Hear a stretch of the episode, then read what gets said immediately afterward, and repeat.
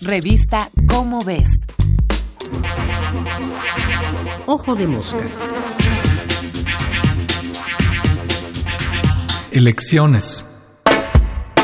La base de la democracia es, idealmente, el pensamiento racional. Los ciudadanos votan de manera libre para elegir entre varios candidatos, tomando en cuenta las propuestas que presentan, su preparación, antecedentes y su equipo de colaboradores, entre otros factores. Así, con base en información confiable y después de meditar y razonar las distintas opciones, cada ciudadano escoge al candidato que le parece más adecuado, el que más le convence, y le otorga su voto Claro, los ciudadanos pueden equivocarse o los candidatos pueden defraudar las expectativas depositadas en ellos.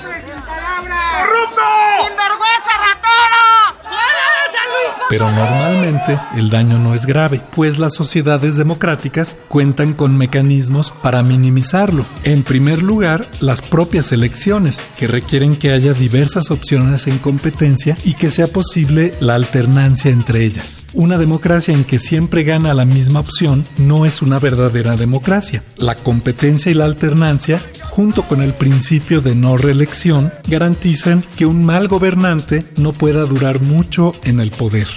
México, México es la dictadura perfecta.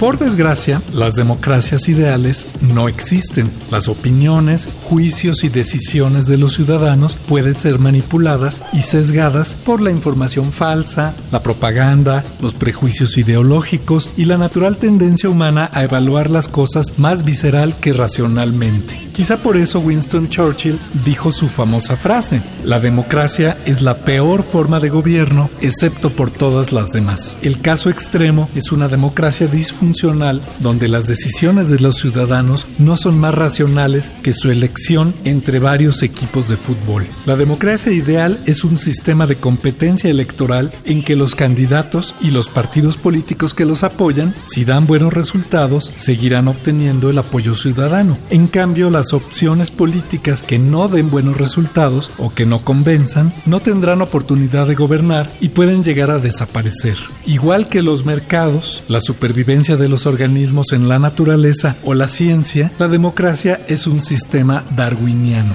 Es por eso que Carl Sagan, en su libro El mundo y sus demonios, argumentaba que los hábitos de pensamiento científico, la libre circulación de las ideas, su confrontación con la evidencia y su discusión amplia racional y crítica eran esencialmente los mismos hábitos que necesita un buen ciudadano en una democracia y que la educación y la cultura científicas ayudan a tener sociedades más democráticas.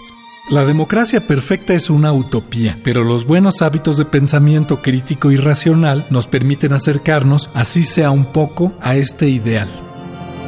Este fue Martín Bonfil Olivera. Nos vemos el mes que entra en la revista Cómo es con otro Ojo de Mosca. Ojo de Mosca. Una producción de la Dirección General de Divulgación de la Ciencia.